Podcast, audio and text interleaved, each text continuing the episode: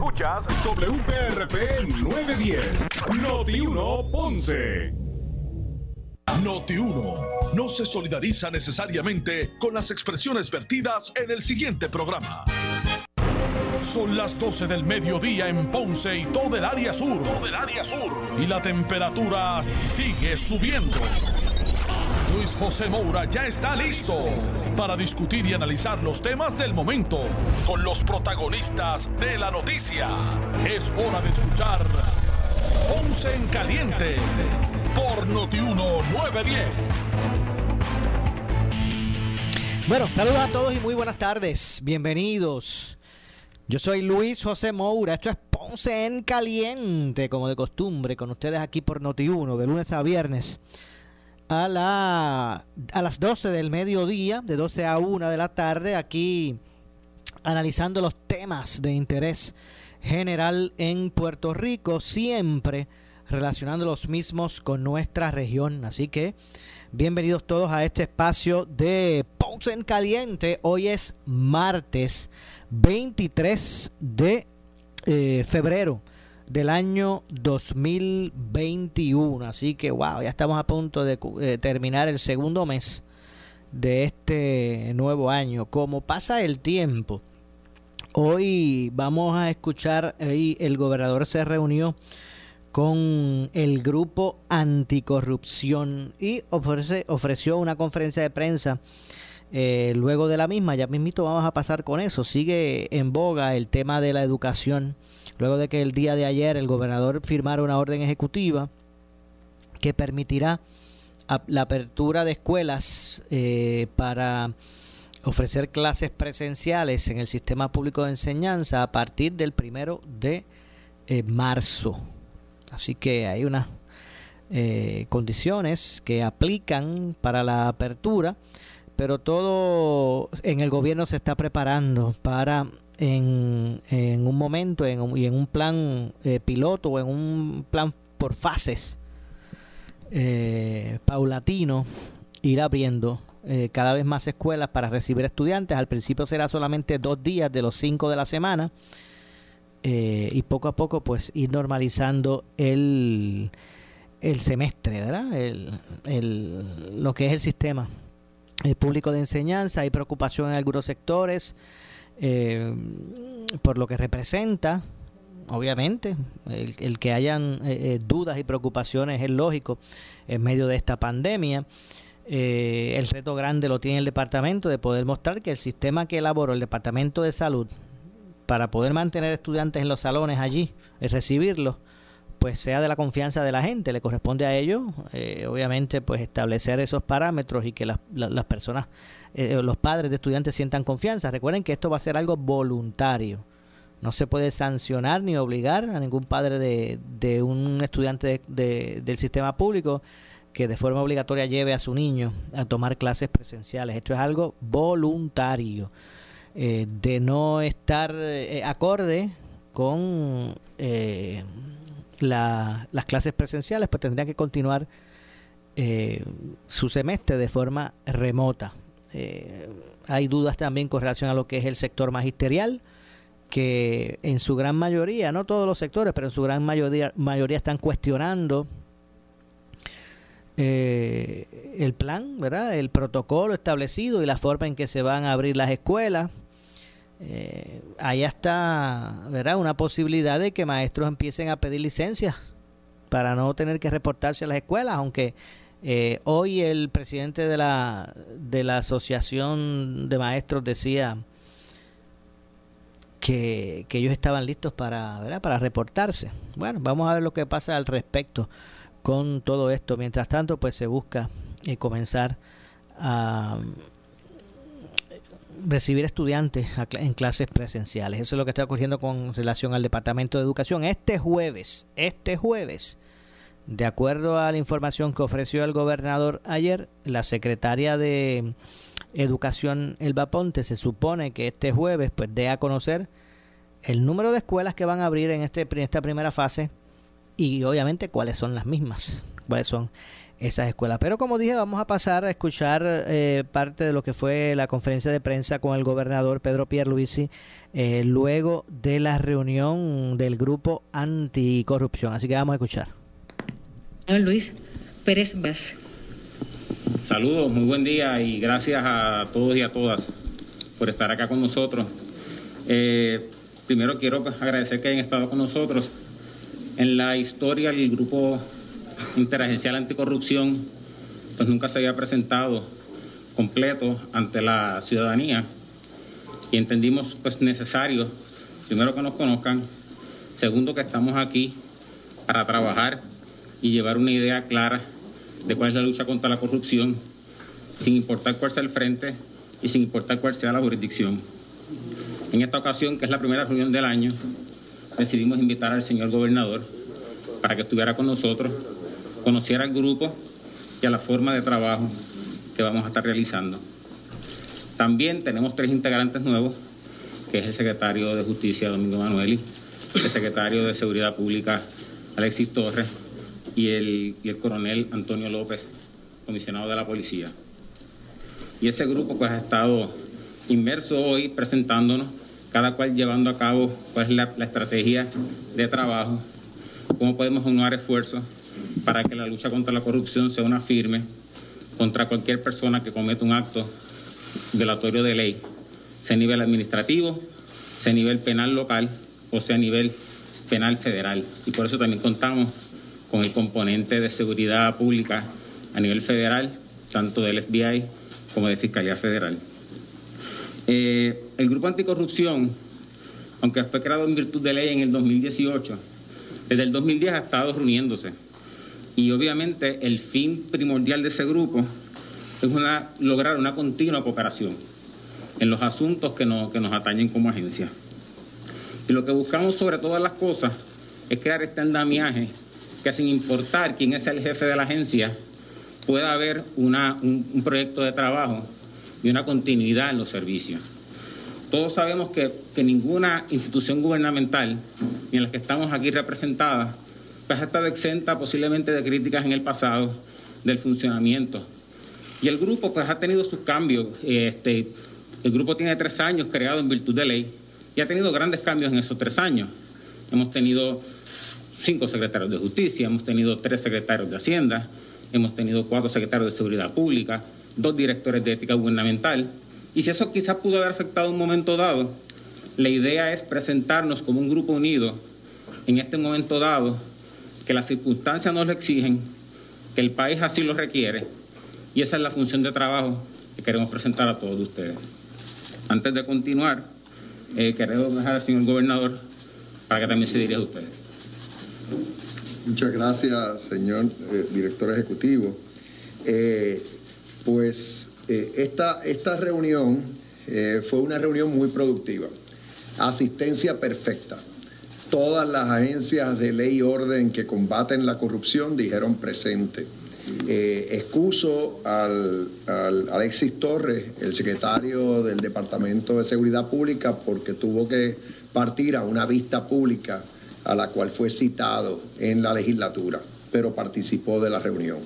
Y lo que yo vi aquí ocurrir en el día de hoy es lo que me gustaría que siga ocurriendo el resto de este cuatrienio, que es un, un ambiente de colaboración total. Hay que recordar que hay múltiples maneras en las cuales podemos combatir la corrupción.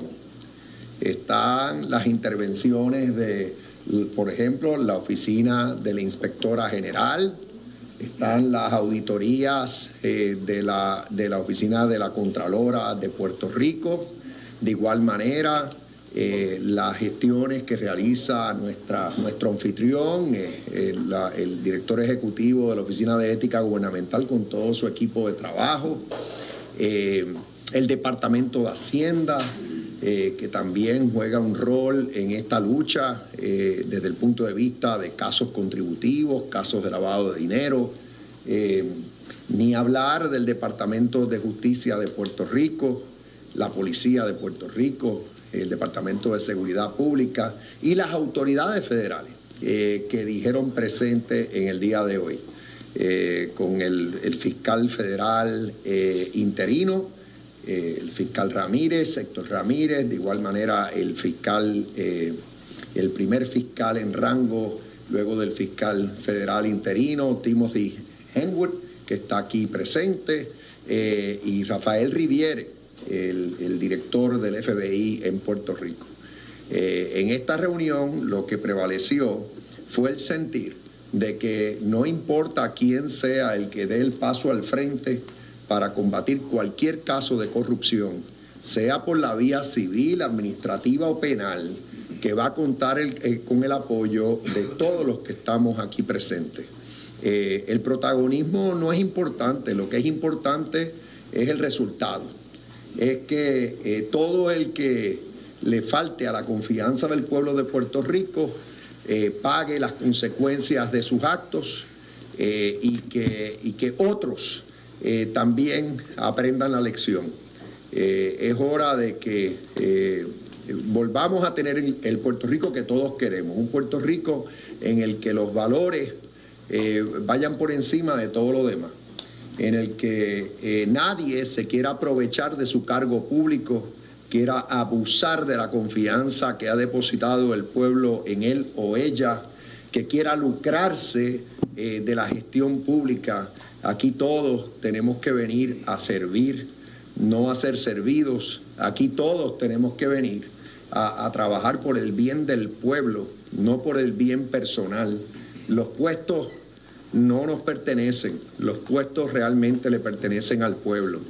Y, me alegra, me alegra que este grupo se creó, se formalizó eh, como parte del Código Anticorrupción del, 2018, que se ha estado reuniendo, porque me lo han informado, eh, prácticamente pues, eh, periódicamente, cada dos meses el plan de trabajo que me, me informó el director ejecutivo que tienen es reunirse eh, por lo menos bimensualmente, rotar estas reuniones entre todas las dependencias aquí representadas.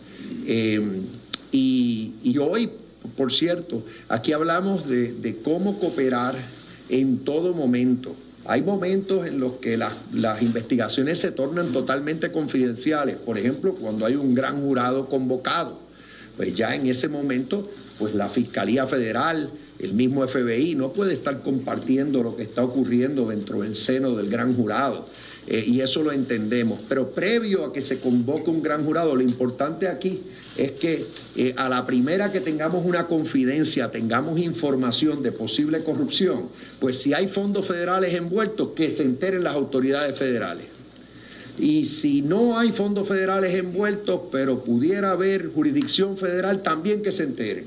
Y de igual manera, eh, si ética gubernamental está interviniendo en un asunto y aparenta ser que aquí pueda haber responsabilidad penal, pues que rápido se notifique a Fiscalía, sea la nuestra como la federal, cosa de que el caso se lleve hasta las últimas consecuencias, que no poner en peligro un procesamiento criminal que se pudiera llevar a cabo. Lo mismo ocurre con la inspectora general y la, y la contralora de Puerto Rico. Aquí todos tenemos que tener un solo fin en mente, eh, que se procese toda posible, o sea, investigue y se procese toda irregularidad todo acto de corrupción que ocurra en nuestra, en nuestra bella isla.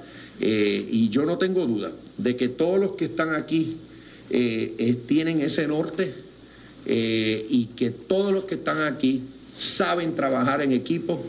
Por cierto, me consta que Puerto Rico ha sido ejemplo en Estados Unidos de lo que conlleva el trabajo de equipo para combatir la criminalidad, tanto dentro de las mismas, entre las mismas agencias federales que tenemos en la isla, como entre las agencias federales y las nuestras.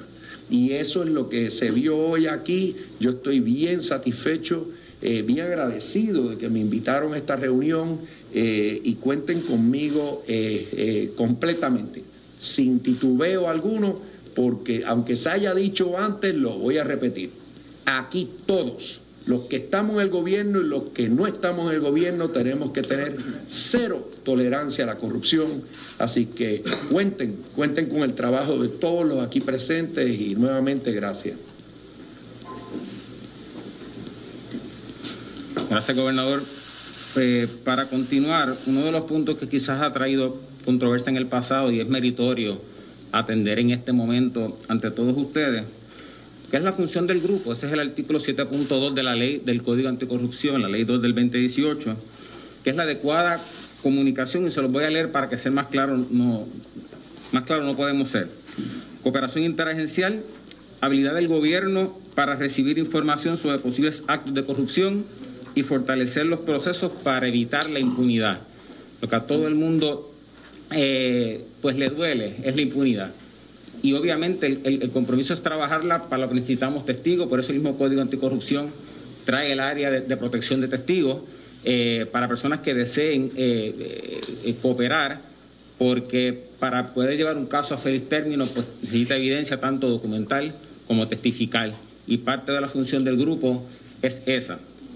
Y otro asunto importante, que es el artículo 7.3 de la ley, de qué podemos decir o qué no, literalmente le menciono lo que dice la ley, que se instruye a cada componente del grupo a facilitar la más amplia cooperación interagencial para adelantar la política pública delineada en este código.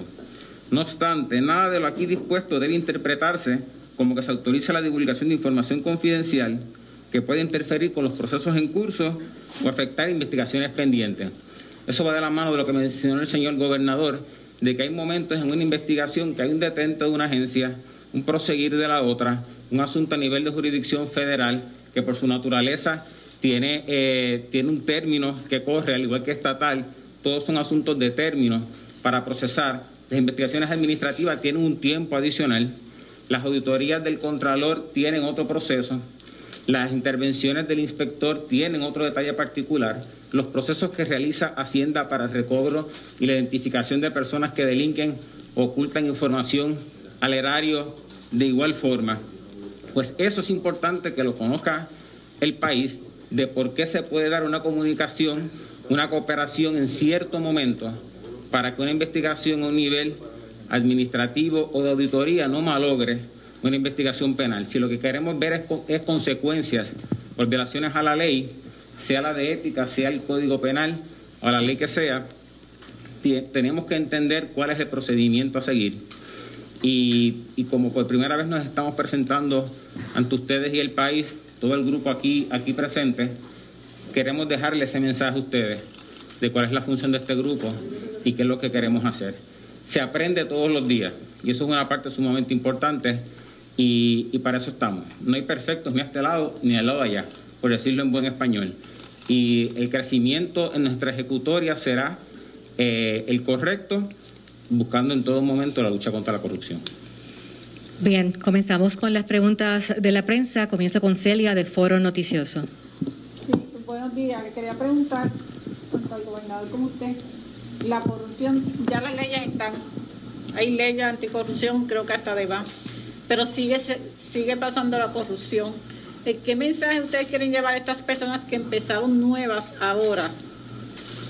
Que, ¿verdad? que eviten eh, eh, la corrupción, porque no hay que hablar de leyes, las leyes están y ahí creo que hasta de más.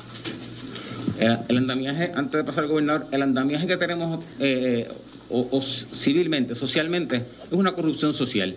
La persona, nosotros tenemos que combatir todos los días con individuos enfermos por dentro que tienen una sola, que buscan una sola oportunidad para beneficiarse. Y lo que le hemos mencionado a los políticos electos y lo que estamos empezando a informarle, que ya empezaron los adiestramientos a los nominados del señor gobernador, es cuál es su rol, a qué usted viene.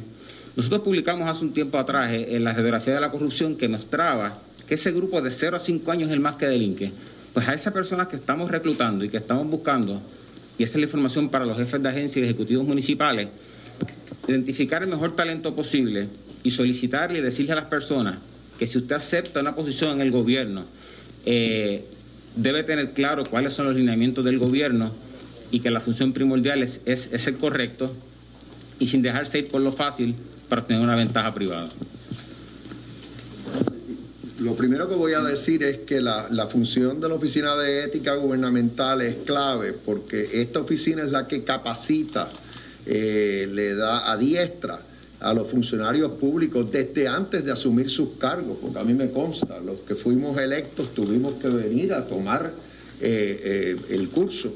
Ahora fue de manera virtual, pero lo tuvimos que, tomar para pues, familiarizarnos con todas las reglas existentes desde el punto de vista del comportamiento que se espera de cualquier funcionario público. Eh, aparte de esa, esa cuestión eh, preventiva, yo diría que el, problema de la corrupción, como bien dijera ahora el director ejecutivo, es se ha convertido en un mal social. Es una falta de valores. O sea, es tan sencillo como si uno está en un cargo público, lo primero que uno debe realizar es que eh, ese cargo no, no, no es de uno uno está ahí como, como si fuera un fiduciario del pueblo, uno le responde al pueblo, los fondos públicos son del pueblo. Entonces, si uno aprendió en su hogar que uno no se apropia de lo que no es de uno, que uno no, no le quita el, dinero cualquier, a, los demás, que realmente pues, pues, lo mismo aplica con más razón todavía en el gobierno. Entonces, los tiempos en los que lo que tenemos que dejar atrás, es, es, el, el, tiempo en el que el que quiere un permiso o necesita un permiso lo obtiene porque tiene un amigo en el gobierno o porque tiene una palanca en el gobierno y no porque cumplió con los requisitos del gobierno.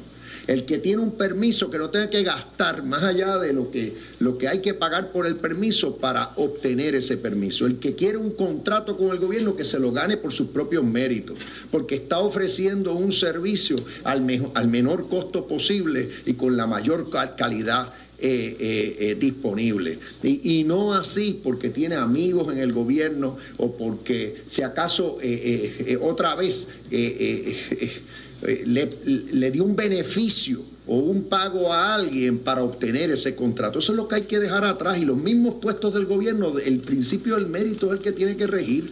Existen unos puestos de libre remoción, que son los puestos de confianza. Eh, eh, y, eso, eso, y para esos puestos, pues las reglas no son las mismas. Pero es hora de que tengamos el principio del mérito en el gobierno. O sea que, o sea que aquí lo importante es que cambie la cultura, la cultura que tenemos en todo Puerto Rico a la hora de, interactuar con el gobierno, eh, que cambie la cultura que tienen todos los que vienen a servir al gobierno para saber que lo que tienen que estar es venir desprendidos, venir a servir, ayudar a los demás, no pensar en sí mismo. Es esa es la naturaleza del servicio público y lamentablemente se ha perdido. Tú lo dijiste, Celia. Siguen pasando los mismos casos. Es como si no aprendieran. Hay veces que dicen que uno, aprende por cabeza ajena, pero ya es hora que se aprenda por cabeza ajena. ¿Cuántos casos más vamos a tener?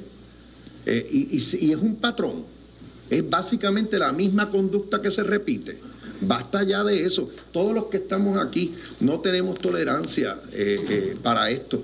Eh, yo que siempre estoy abogando porque nos respetemos todos, pero en esta área no es cuestión de respeto, aquí es cuestión de que, de, que no podemos tener ningún tipo de tolerancia para el que le está fallando al pueblo. y así que eso suena como un desahogo, pero es la realidad. Y lo importante es la determinación que tienen todos los que están aquí. Eso es lo importante y que no vamos a escatimar dándoles recursos a, estas agencias.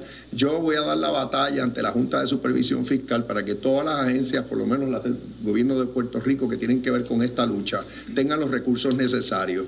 Eh, como saben, eh, le he pedido a la Contralora de Puerto Rico que audite eh, la deuda del gobierno de Puerto Rico y pues con, con, esa razón pues le he pedido recursos adicionales a la, a la Junta de Supervisión para que eh, la, la Contralora pueda, pueda lograr ese cometido.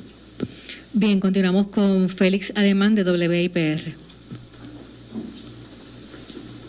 Quizá la pregunta va en, el, en la misma línea, pero un poco, ¿cómo devolverle la fe al ciudadano con todas estas presentaciones que cada cuatro años, cada año se realizan cuando usualmente pues, pues vemos esas primeras planas los titulares en los medios de comunicación, que con mucho respeto, ¿verdad? Hay personas que dicen, bueno, es que se quede el espectáculo, se queda la iniciativa, pero no se ve la ejecución.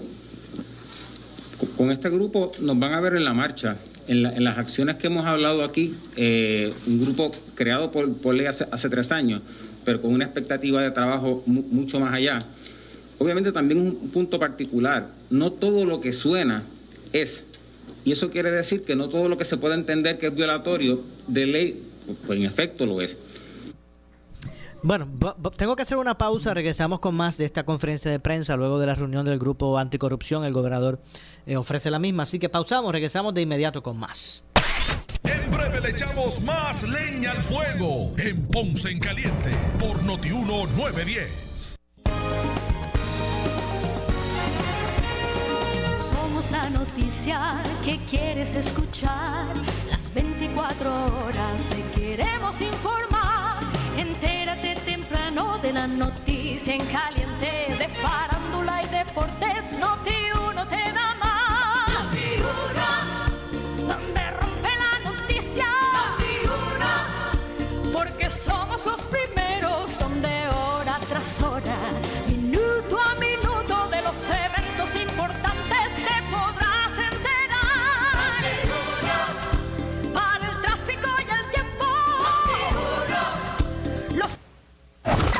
Somos la verdadera autoridad en noticias. Noti 1 por el 630 AM de tu radio y el 94.3 FM. Ay, santo Dios, otra vez peleando. Ese hombre la va a matar. Un día de esto la va a matar. Yo voy a llamar a la policía. Olvídate de eso, que eso no es asunto tuyo. Ni mío tampoco. Eh, Eso allá ella, ¿ves? Y si ella no llama a la policía, menos tiene que estarla llamando tú. Después viene esa gente, se contenta y queda uno como, como, como si fuera un vecino entrometido. No, hombre, no, cierre esa ventana.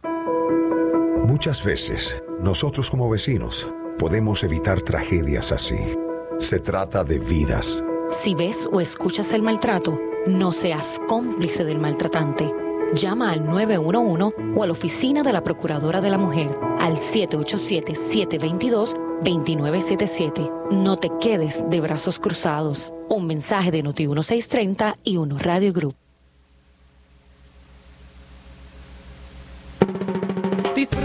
La vida con tu Toyota nuevo, pero que sea de Furiel, porque Furiel te trata bien. Garantía y servicio de primera tiene él. El mejor trato y negocio, sin duda tiene Furiel. Furiel Toyota, Bayamón 625-5700, Río Piedra 625-3000, Ponce Bypass 284-2020. Si se trata de un Toyota, primero ven a Furiel.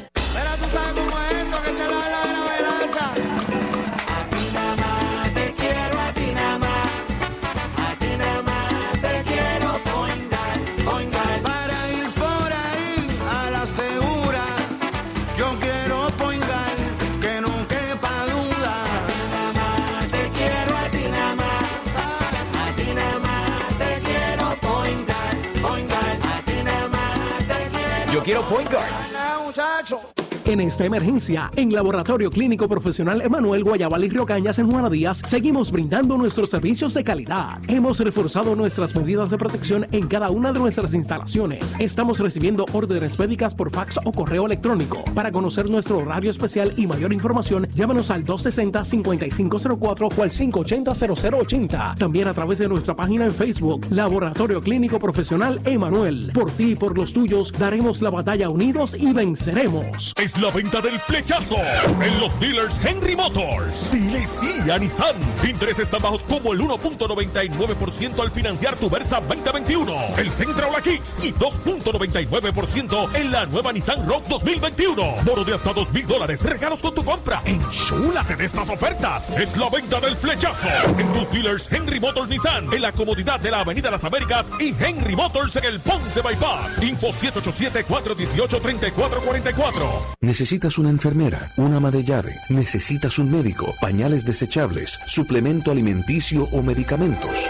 En Hospicio La Paz podemos ayudarle. Hospicio La Paz le provee a cada paciente de enfermedad terminal todos los servicios de cuidado médico en su hogar, a la vez que le ofrece apoyo y soporte emocional y espiritual tanto al paciente como a sus familiares. Hospicio La Paz. Llame gratis al 1-800-981-0032. 1-800-981-0032. ¿Sufres de hemorroides y no sabes qué hacer? Ahora hay una opción. En AR Institute of Gastroenterology tenemos un tratamiento sencillo, eficaz y sin dolor para tratar las hemorroides. El sistema O'Regan es una alternativa sin cirugía para tu problema de hemorroides. Toma solo unos minutos y puedes regresar a tu rutina normal el mismo día. Dile adiós a las hemorroides. Visítanos en el edificio Barra Ponce Bypass, oficina 806 o llámanos a AR Institute of Gastroenterology para una cita al 787-259-8200. 259-8200. Hoy en Noticentro Edición Estelar, a días para que comiencen las clases presenciales, gobierno anuncia la nueva orden ejecutiva para estos efectos. Soy Normando Valentín y con los detalles de cómo será y más, los espero a las 4 por Guapa. Cuando el amor surge a primera vista y el compromiso va en serio, nace el evento de la pasión. Lexus Seriously in Love. Tu Lexus favorito desde 0.98 APR y mantenimiento incluido. Ahora el Lexus de Ponce. Somos Noti 1630. Noti 1630. Primeros con la noticia. Noti 1630 presenta un resumen de las noticias que están impactando a Puerto Rico ahora. Buenas tardes, señores. Yo soy Luis Dalmau Domínguez. Usted escucha Noti 1630 primeros con la noticia. Última hora 1232.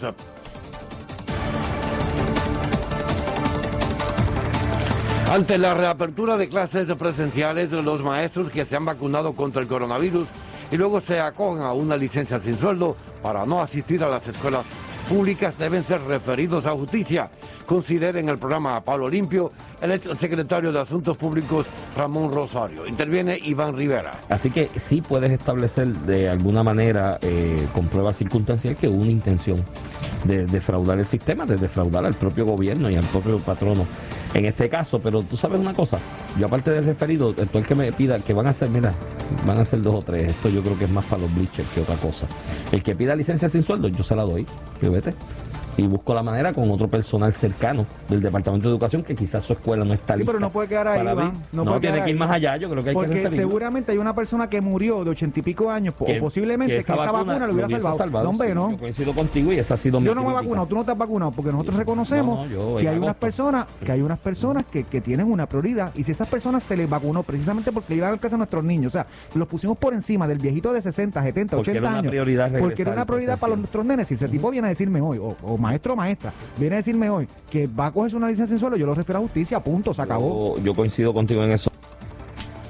Noti 1, última hora, 12.33. De inmediato a la sala de relación Rafael Rafi Jiménez con el compañero Jerry Rodríguez. Adelante, Jerry. Gracias, compañeros. Saludos a la audiencia. Esta vez tengo conmigo al doctor Víctor Ramos, presidente del Colegio de Médicos Cirujanos. Bienvenido a Noti1 una vez más, doctor. Gracias por la invitación. Doctor, se está hablando del comienzo de clases, sea en marzo o cuando se establezca, ¿verdad? Definitivamente, lo importante que yo quisiera resaltar en esta entrevista es aquellos implementos necesarios para que un niño regrese. Por ejemplo, doctor, ¿qué tipo de mascarilla debe utilizar un niño? ¿Qué tipo de implementos son apropiados para él, para mantenerse protegido de contagios? Bueno, ciertamente tiene que tener mascarilla que cubra nariz y boca. El gobierno federal le hizo una donación a los gobiernos estatales y le donó millones de mascarillas para el sistema de educación de Puerto Rico que están disponibles para ser repartidas a todos los estudiantes de, de Puerto Rico. O sea que las mascarillas están disponibles para entregárselas a cada estudiante y el gobierno federal ya como parte de los fondos de que, de que más de los fondos, porque fue una donación directamente lo dio y eso está disponible para que todos los niños lo, lo tener. Obviamente también deberían tener su hand sanitizer, además del que provea el, el- la escuela. Yo creo que igual que hacemos cada uno personalmente las cosas que tenemos cuando salimos, que tenemos nuestra mascarilla personal, nuestro hand sanitizer personal, nuestras medidas de precaución personales, yo creo que igual que le preparamos la, la mochila, nene, con, con la merienda, pues deberíamos prepararle, añadirle eso a los implementos que, que va a utilizar el niño. Doctor, y le pregunto, ¿esa mascarilla tiene algunas especificaciones especiales por tratarse de que es para niños? No, no, no, ciertamente, eh, obviamente en tamaño, ¿verdad? Porque son más chiquitos, pero no que sea una mascarilla distinta. ¿Usted como pediatra recomienda un reinicio de clases ahora tan pronto como en marzo? Sí, no, yo, eh, yo recomendé un reinicio de clases desde el año pasado. La Academia Americana de Pediatría sacó sus guías y el CDC hace meses. De hecho, las guías de la Academia Americana de Pediatría se basaron en las guías que hizo el capítulo de Puerto Rico de la Academia Americana de Pediatría. Eso era antes de que, de que hubieran vacunas. Así que ciertamente el asunto de, del el daño a la salud mental de los niños ha sido detrimental. Yo trabajo en hospi- el único hospital en Puerto Rico que además de admitir adolescentes, admite niños. Mientras el hospital estaba vacío, porque la gente le tenía miedo al hospital, la unidad de salud mental ha estado llena desde que empezó la pandemia. Llena como nunca había estado antes de, de la pandemia. Los nenes que necesitan estructura, por ejemplo, los nenes autistas y ese tipo de, de niños necesitan volver a las clases presenciales lo más pronto posible, pero con todas las medidas de seguridad. ¿Y qué le parece que la epidemióloga Fabiola Cruz dijo que si ella tuviera hijos, no los enviaría a la escuela? Ella planteó que, que, que si tuviera hijos ve- verificaría los niveles de contagio, etcétera, y, y los reportes que hace salud y que si no los ve adecuados no los mandaría, pero la realidad es que es una decisión de, de cada padre, ¿verdad? La compañera Fabiola no tiene hijos, yo los míos ya se graduaron de la universidad, así que uno opinar de cosas que no le tocan a uno, a mí no me gusta, la responsabilidad, la decisión está en manos de los padres, como, como puso el gobernador, pero las escuelas son una burbuja, allí solo van los estudiantes y el personal, a diferencia de otros lugares donde tú ves niños para arriba y para abajo, el mall, tú no sabes quién está al, lado tuyo en el mall y tú los ves corriendo de arriba y para abajo, los restaurantes de mesa en mesa, tú no sabes quién está. Y sobre todo lo más que a mí me aterra, yo he admitido un montón de niños al hospital con COVID que vienen de Disney Bueno, pues muchas gracias al doctor Víctor Ramos, pediatra y presidente del Colegio de Médicos Cirujanos. Gracias, doctor, por haber estado con nosotros. No, siempre. Muchas gracias. Noti 1, continúa. En breve le echamos más leña al fuego en Ponce en Caliente por Notiuno 910. Despídete de las malas noches, disfruta de mejores horas de sueño con la gran venta extendida presidencial de la fábrica de matres Global. Compra cualquier matres Body Comfort ortopédico con un 70% de descuento y 15 años de garantía. Además, matres ortopédicos desde 99 dólares. Visítalos, oferta válida en todas sus tiendas y ahora con su nueva tienda en Guayama, ubicada en el Molino Shopping Center, la carretera PR 54 kilómetro 0.6. Financiamiento disponible hasta 48 meses con 0% APR o compra hasta 3 mil dólares y llévate la mercancía en Leeway a tu casa sin verificación de crédito. Restricciones aplican más detalle en las tiendas globalmatres.com 787-837-9000 787-837-9000 En esta emergencia, en Laboratorio Clínico Profesional Emanuel Guayabal y Río Cañas en Juana Díaz, seguimos brindando nuestros servicios de calidad. Hemos reforzado nuestras medidas de protección en cada una de nuestras instalaciones. Estamos recibiendo órdenes médicas por fax o correo electrónico. Para conocer nuestro horario especial y mayor información, llámanos al 260-5504 o al 580-0880. También a través de nuestra página en Facebook, Laboratorio Clínico Profesional Emanuel. Por ti y por los tuyos, daremos la batalla unidos y venceremos. El área sur está que quema. Continuamos con Luis José Moura y Ponce en Caliente por el 910 de tu radio.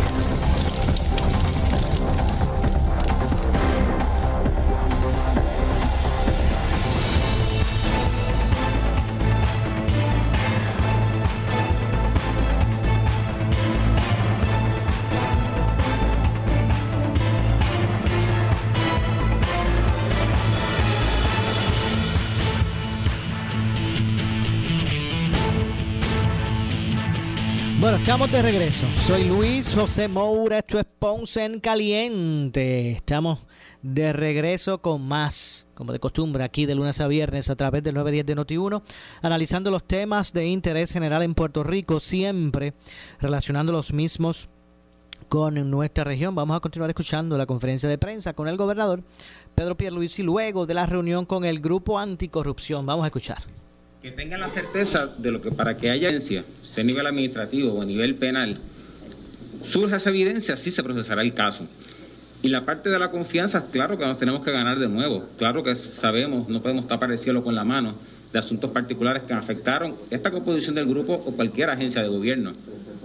Que nos vean en la marcha eh, es la acción que más yo le puedo decir a ustedes del trabajo que vamos a hacer y cuando empiecen a ver los resultados de la colaboración a, di- a- a distintos renglones de nivel de gobierno, es, es nuestra carta de presentación. Eh, claro, no le estamos pidiendo un voto de fe, estamos pidiendo que obviamente que nos vean, nos vean actuar. Y última pregunta, eh, una falla puede ser que no se comunica la agencia entre sí para trabajar este tipo de, de- de temas. Bueno, puede ser, Cada cual es dueña de su, de su nicho, si pudiéramos decir la palabra. Aquí quedamos claros de que no queremos protagonistas particulares. Este, y la idea de aquí es, es hacer el trabajo sin importar quién sea que se lleve el crédito final. Es que, se- que se vea. Si me preguntan muchas veces si una persona eh, falla la ley. Si me preguntan si usted lo quiere ver con una multa, usted lo quiere ver preso. Bueno, si tiene acción penal, la acción, pues claro. Y si hay acción administrativa debe detenerse para que un asunto penal prospere, pues claro, así se hará. Y, es- y esa, y esa es la función particular del grupo. Bien, continúo con José Esteves de Telemundo. Sí, eh, una, hasta cierto punto una pregunta de seguimiento. Lo que pasa es que muchas veces vemos que se radican casos y después que se radica el caso terminan, en muchos de ellos, si no la mayoría, la persona hace una alegación preacordada por un delito menor al que se le está imputando. eh, termina sin, sin, muchas veces sin cumplir un día de cárcel, con una probatoria o con una sentencia mínima de seis meses. Entonces, pues no hay un disuasivo si la- de verdad la persona no va a, a enfrentar ¿no? el peso de la justicia en términos de la penalidad que se le impone. Correcto. No sé si a nivel penal, este, Miguel quiere comentar o, o Domingo. Bueno, este, buenos días. A nivel penal debemos tener este, claras varios- varias situaciones. El primer término es que lo más importante en los casos de corrupción de altos funcionarios gubernamentales es sacar al funcionario de la posición. No, más, no va a estar más en el servicio público y eso lo dispone el Código Anticorrupción. O sea que esa es la mayor consecuencia. Y, soy consciente que tienen que haber consecuencias en muchas ocasiones que espera el pueblo de índole de prisión. Pero también tenemos que ser conscientes de que muchos casos eh, tienen ya como pena un delito en probatoria. Y cuando esos casos conllevan este, que tienen la, la oportunidad de acogerse a una probatoria o que el juez le dé una probatoria, pues una, una alegación preacordada nos ayuda a atender el caso más prontamente con una consecuencia similar a la que si el caso se viera judicialmente y con menos costos para el erario, porque hay que decirlo claramente también, a veces si seguimos en un caso litigándolo, lo pueden llevar hasta el Tribunal Supremo, ser tardío y la consecuencia, a fin de cuentas, es la misma, una probatoria. Así que después que la persona sea convicta, que tenga un certificado de antecedentes penales que dice que usted incurrió en un acto de corrupción, que no pueda ya volver a tener acceso a funciones públicas, que no pueda competir inclusive en posiciones electivas, que no pueda contratar con el gobierno cuando se trate de coautores. Este, pues ya eso son eh, consecuencias que nos encaminan correctamente en ese camino. Pero usted está consciente que eso, esa situación crea este como desánimo, ¿no? Muchas veces en, en- en el pueblo que, que, que no está al tanto, ¿verdad? De, la- de, la- de las situaciones legales que usted explicó ahora. Bueno, puedo entender que eh, no todo el pueblo eh, a lo mejor está informado de los detalles de, de un caso, de una convicción, y a veces pensamos que una probatoria no es suficiente castigo, pero si esa es la disposición legal, pues esa es la que tenemos que hacer cumplir. Y por ejemplo, porque hay casos, eh, casos sonados, por ejemplo, uno de los casos más sonados en los últimos años, el de Anaudí Hernández. ¿sabe? Ahora mismo, ¿en qué, ¿en qué etapa está ese caso en los eh, tribunales este, eh, ante el Departamento de Justicia, no sé, la Fiscalía Federal? Porque han pasado ya cerca de seis años y el hombre todavía está por ahí campeando por su respeto. Ese caso no está a nivel estatal. ¿No está a nivel estatal? No, el de Anaudi Hernández no está a nivel estatal. Y no sé si el, el, el fiscal alguno puede decirle a nivel federal. Está pending sentencing. Pendiente de sentencia. Y si se puede acercar el micrófono, fiscal, para verdad. El, el caso de Anaudi está pendiente de sentencia. Correcto. Ok. Y con esa cooperación que, al da- que él ha dado, ¿ustedes han podido radicar otros casos por Eh, corrupción u otros delitos? No puede comentar sobre eso. No lo imagino. Sí. Bien, secretario, ¿usted quiere, Sí, sí, quiere expresarse, por algo, favor? secretario, que lo que hay que se acercó. Bueno, bu- buenos días antes que todo. Eh, tenemos que tener claro, por ejemplo, que los casos de corrupción gubernamental de cierto nivel de funcionarios eh, no son juzgados por el Departamento de Justicia. Además, hay muchos de ellos donde eh, se establece, por ejemplo, que la- la- los acuerdos preacordados, o sea, las alegaciones preacordadas, en, muchos momentos, pues sirven de vehículo para que la persona se haga convicta, por otras razones. Ahora, también hay momentos en que se prohíben eh, los, los- los acuerdos.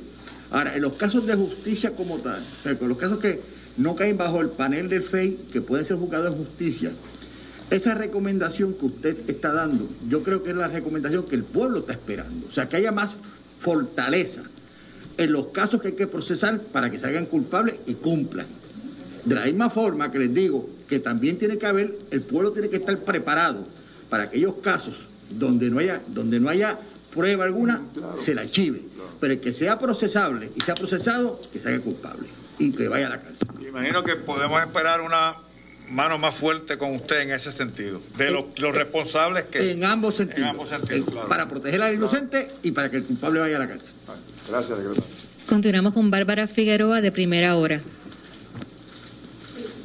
Eh, es que quería saber, se da en cuenta que los servidores públicos, por ejemplo, en el caso de ética, según las radiografías, este, los servidores públicos que más han violado el código son eh, servidores públicos de educación, hacienda, autoridad de energía eléctrica, el fondo, pero a nivel general, eh, la corrupción, ¿dónde es que se ve más marcada? ¿En, en agencias, municipios? Y otra pregunta es, eh, se habla de, de- casos que están más o menos en la misma línea del compañero, casos que están encaminados, pero por ejemplo en el último año, ¿cuántos han llegado realmente a convicción?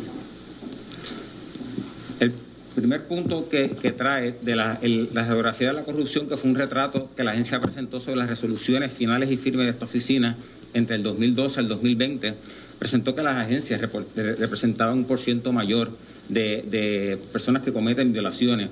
Y también la geografía presenta que no siempre es la persona de más alto rango el que comete los actos. Hay, una mediana gerencia que ya, que ya mencionamos en un momento dado, que es la más propensa a cometer actos de corrupción por, una, por no tener, no estar a nivel alto de la agencia, no tener una supervisión directa, por eso la importancia de la supervisión, y obviamente tener una libertad de movimiento. Y eso es lo que ha presentado más las violaciones a la, a la, a la ley de- de ética eh, fase administrativa. Lo que lleva el, el- el Departamento de Justicia, que es la sección penal de nuestra ley, lo que también llega a nivel del FEI de altos funcionarios, las violaciones a la ley de ética, eh, las convicciones, pues no, no tengo esa información, eh, ni, ni yo le puedo dar ese detalle.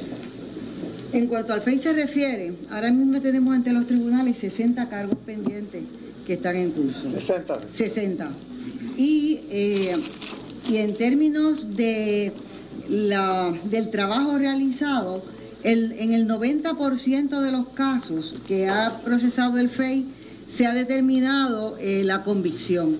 Y ese 90%, aunque no debamos medir los casos en términos estadísticos solamente, eh, ese 90% de convicción refleja que se han llevado los casos con seriedad, con responsabilidad, con independencia de criterio, aun cuando son eh, los funcionarios de más alto nivel. Eh, ha sido sin miramientos. Y tengo que hacer una parte para decir también que en la mañana de hoy, eh, en, en mi sentir, de que mm, puedo decir que me siento aliviada, motivada, eh, con el compromiso del señor gobernador de fortalecer la lucha contra la corrupción.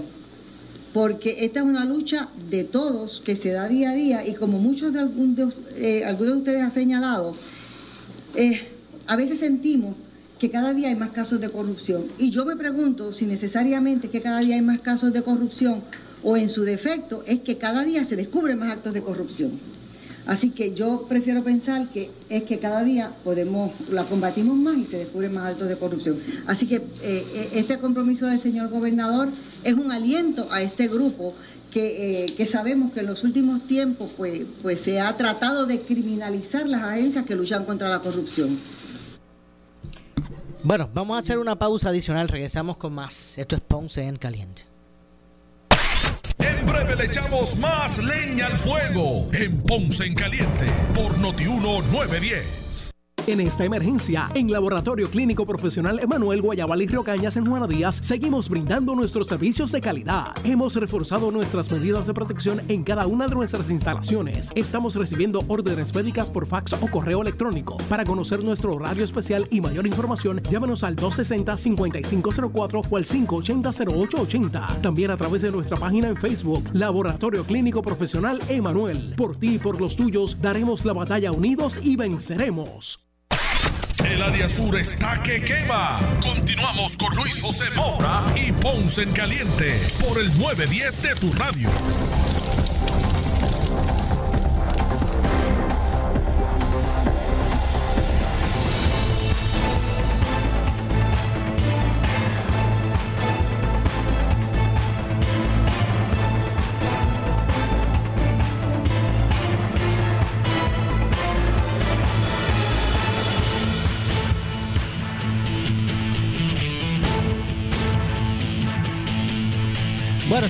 Regreso. Esto es nuestro ya nuestro segmento final. Soy Luis José Moura. Esto es Ponce en Caliente. Vamos a escuchar la parte final de la conferencia de prensa del gobernador hoy, luego de su reunión con el grupo anticorrupción. Escuchemos.